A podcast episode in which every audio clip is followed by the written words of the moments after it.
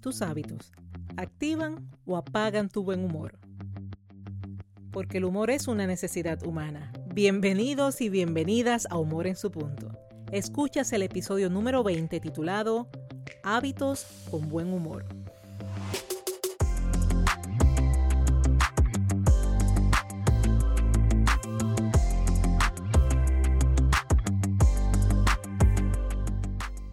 Gracias por escuchar Humor en su punto, el podcast donde ganas conocimientos y estrategias para trabajar con tu progreso personal y profesional utilizando el humor como punto clave de tu transformación.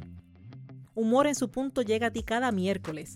Al despertar, tomas tu celular y el episodio de la semana estará listo para ser escuchado en el momento en que mejor te convenga, sea mientras trabajas, camino a tus actividades, desde la tranquilidad de tu hogar, donde quieras y cuando quieras. Te habla Esther Quintero, doctora en psicología clínica, conferencista transformacional centrada en el humor terapéutico y la autora del libro Captura el Enfoque.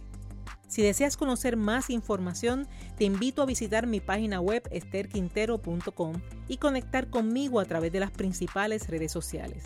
Asimismo, puedes escribirme en confianza un correo electrónico a draesterquintero.com y decirme qué tema te interesa que trabaje para ti, así como también puedes compartir conmigo tu experiencia escuchando Humor en su punto. Mientras eso sucede, en este episodio te estaré ayudando a identificar el poder de un hábito desde la perspectiva del buen humor. Me refiero a hábitos, que al desarrollarlos son variadas las oportunidades de mantener tu actitud y tus resultados enfocados en el bienestar. Conoce cuatro hábitos que pueden llevarte a hacer del humor tu filosofía de vida, logrando grandes resultados en aquello que te propongas. Y a ti que estás interesado o interesada en desaprender, aprender y emprender, es ahora. Cuando con mente alerta y receptiva, hablamos de hábitos con buen humor. En cada episodio, me gusta siempre reconocer aquellos temas de los que muy probablemente tienes conocimiento. Cuando se trata de hábitos, sé que cuentas con información y conocimiento sobre este tema. Por lo tanto, te presentaré ideas básicas que nos permitan enfocar en la importancia de este tema y el tono que gana cuando lo integramos con el humor. ¿Cuáles son esos datos que me interesa tengas presente al momento de hablar de hábitos? Vamos a ellos. Primer dato. Un hábito es una conducta que se repite. Segundo dato. El hábito tiene el poder tanto de crear como de destruir. Hay hábitos que te ayudan a empoderarte, transformarte, hábitos con los que ganas vida. Otros te estancan y te derrumban. Dato número 3. El hábito, para que sea hábito, requiere de acciones constantes. Hacer las cosas solo una vez, de vez en cuando, de forma intermitente, cuando tengas ánimo y tiempo. Eso, eso no lo convierte en hábito. Requiere conciencia, una mentalidad abierta, receptiva, lejos de limitaciones autoimpuestas y sobre todo constancia. Dato número 4. Tu mente, así como es poderosa, en ocasiones está saturada de ideas, de compromisos, de preocupaciones, está llena de tantos y tantos pendientes. Hay tantas cosas importantes requiriendo tu atención que tu mente en muchas ocasiones elige no pensar, sino directamente actuar. ¿Cómo es eso? Cuando llega un momento en que la mente está agotada y necesita omitir una reflexión, hace un repaso de las opciones pasadas y realiza su selección. Por ejemplo, si cada vez que tienes un tiempo disponible, sin presiones externas, optas por revisar las redes sociales, el día que desees leer un libro, tu mente te va a sugerir una mirada breve, rapidita a las redes sociales antes de leer. Después te darás cuenta de que esa mirada no fue tan rápida y finalmente te pesa la idea de leer el libro. ¿Qué quiero decirte con esto? Que el hábito es la opción de una mente que elige no pensar. Y dato número 5. Todo hábito tiene consecuencias, tanto a corto como a largo plazo. Según tus hábitos, serán tus resultados. Y este punto número 5, unido al punto número 4, te permitirá crear conciencia de que tus resultados dependen de la conducta que le enseñas al cerebro como válida. Es así como en un principio Cada nueva conducta presenta un grado de dificultad. La mente está en proceso de reconocerlo como nuevo, crear las conexiones entre neuronas y reconocerlo como acción. Para conocer cómo se desarrolla este proceso, te invito a escuchar o repasar el episodio número 16 titulado Será difícil hasta que. Mientras tanto, es así como una vez que tu mente crea las conexiones entre neuronas y reconoce la conducta como acción, que ésta formará parte del menú de opciones. Si acostumbras tu mente a leer, llegará el momento en que leer será una actividad placentera, cómoda, incluso podrá ser una distracción en lugar de una pesadez. La clave está en ofrecerle a la mente conductas hechas hábito que te permitan actuar sin mucho esfuerzo y por ende disfrutar así de tus resultados positivos. Vayamos ahora al humor. ¿Quieres hacer del humor parte esencial de tu vida?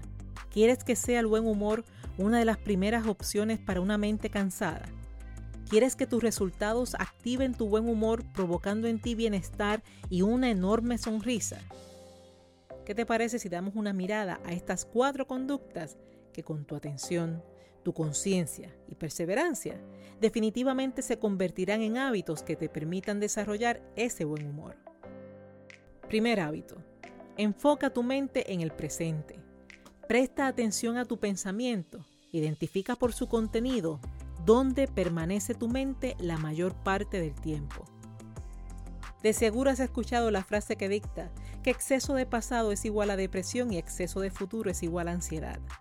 Lo verdaderamente cierto es que el contenido del pensamiento tiene gran impacto en la emoción, por lo que pensamientos centrados en situaciones que no están a tu alcance afectan tu bienestar. Dosis de pasado similar a cuando recuerdas experiencias significativas y dosis de futuro visualizando lo que deseas lograr, esas sí pueden ser saludables. Exceso de pasado, de esos que despiertan una sensación de carencia, de frustración por lo que fue y ya no es, al igual que el temor por lo que imaginas que podría suceder, esos son dañinos para tu salud mental.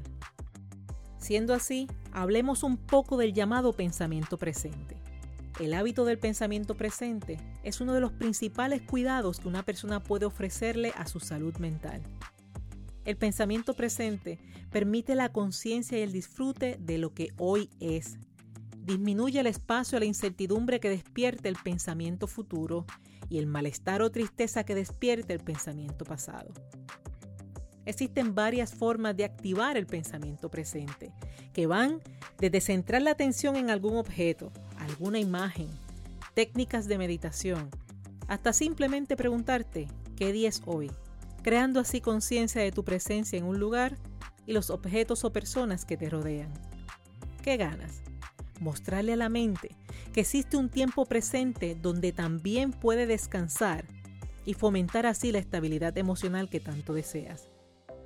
Crea el hábito de visitar el pasado y el futuro con el pensamiento y de forma positiva, dedicando la mayor parte del tiempo al presente, un presente en el que puedes crear y todavía puedes hacer la diferencia. Hábito número 2.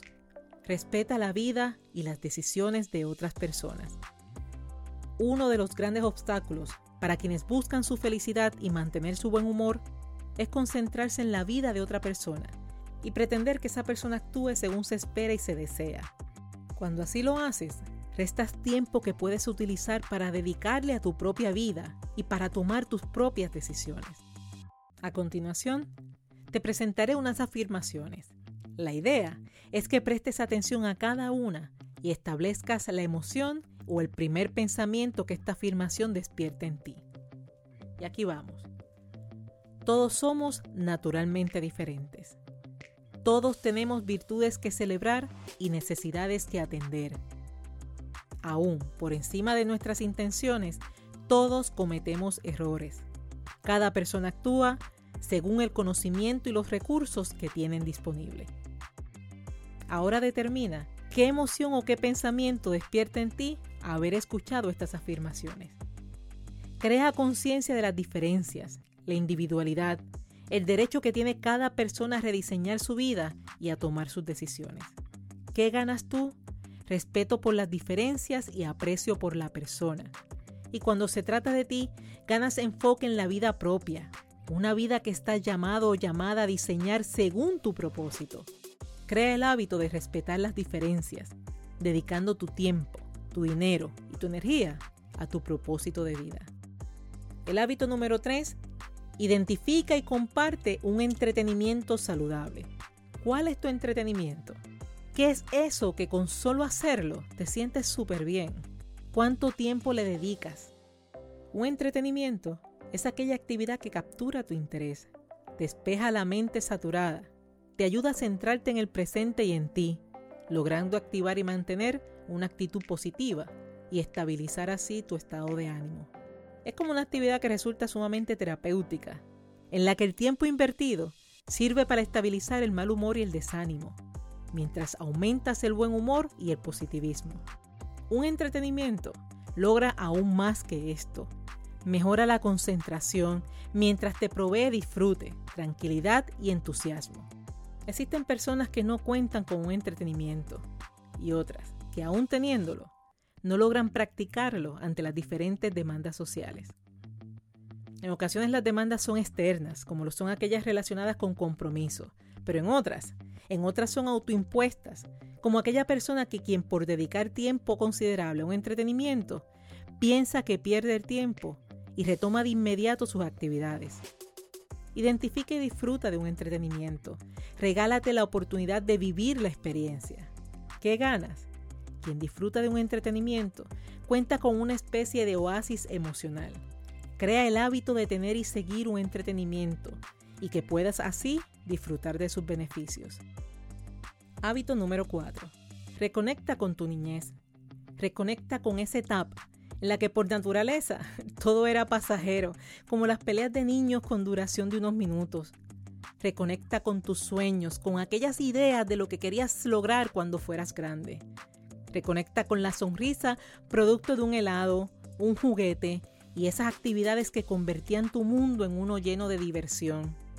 Conecta con la experiencia de reír porque sí, de bailar aún sin ritmo, de cantar a todo pulmón como quien no tiene miedo de ser escuchado.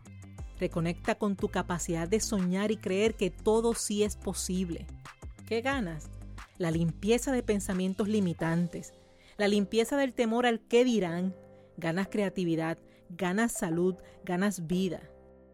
Crea el hábito de sentir, pensar y actuar como niño siempre que eso signifique rescatar al adulto cansado de tantos compromisos y cansado de tanto pensar. Al fin de cuentas, ¿acaso no es eso lo que estás buscando?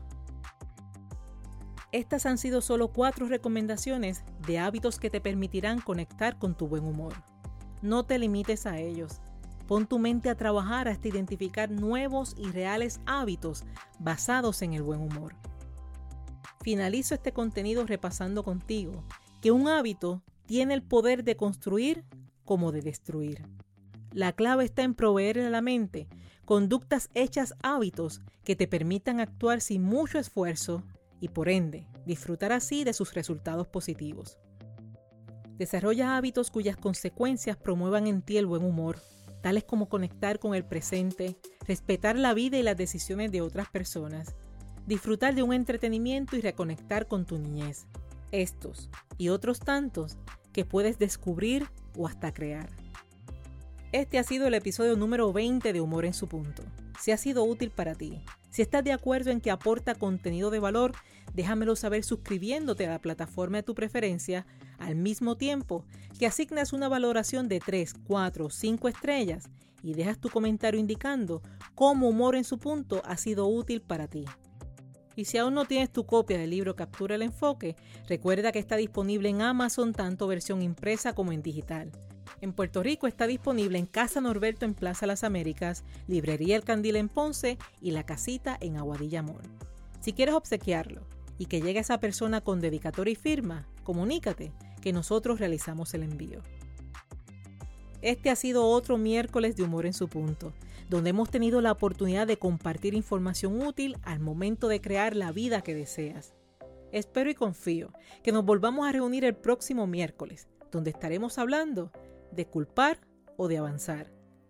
Los sentimientos de culpa ocupan uno de los primeros lugares en la lista de emociones que te detienen. Para encontrar libertad emocional y oportunidad de progreso, es necesario soltar la culpa que asumimos, así como la que asignamos a otros, y trabajar e identificar en las soluciones. Te habló Esther Quintero quien te dice que el humor es una forma de educar, aprender, vivir y trascender.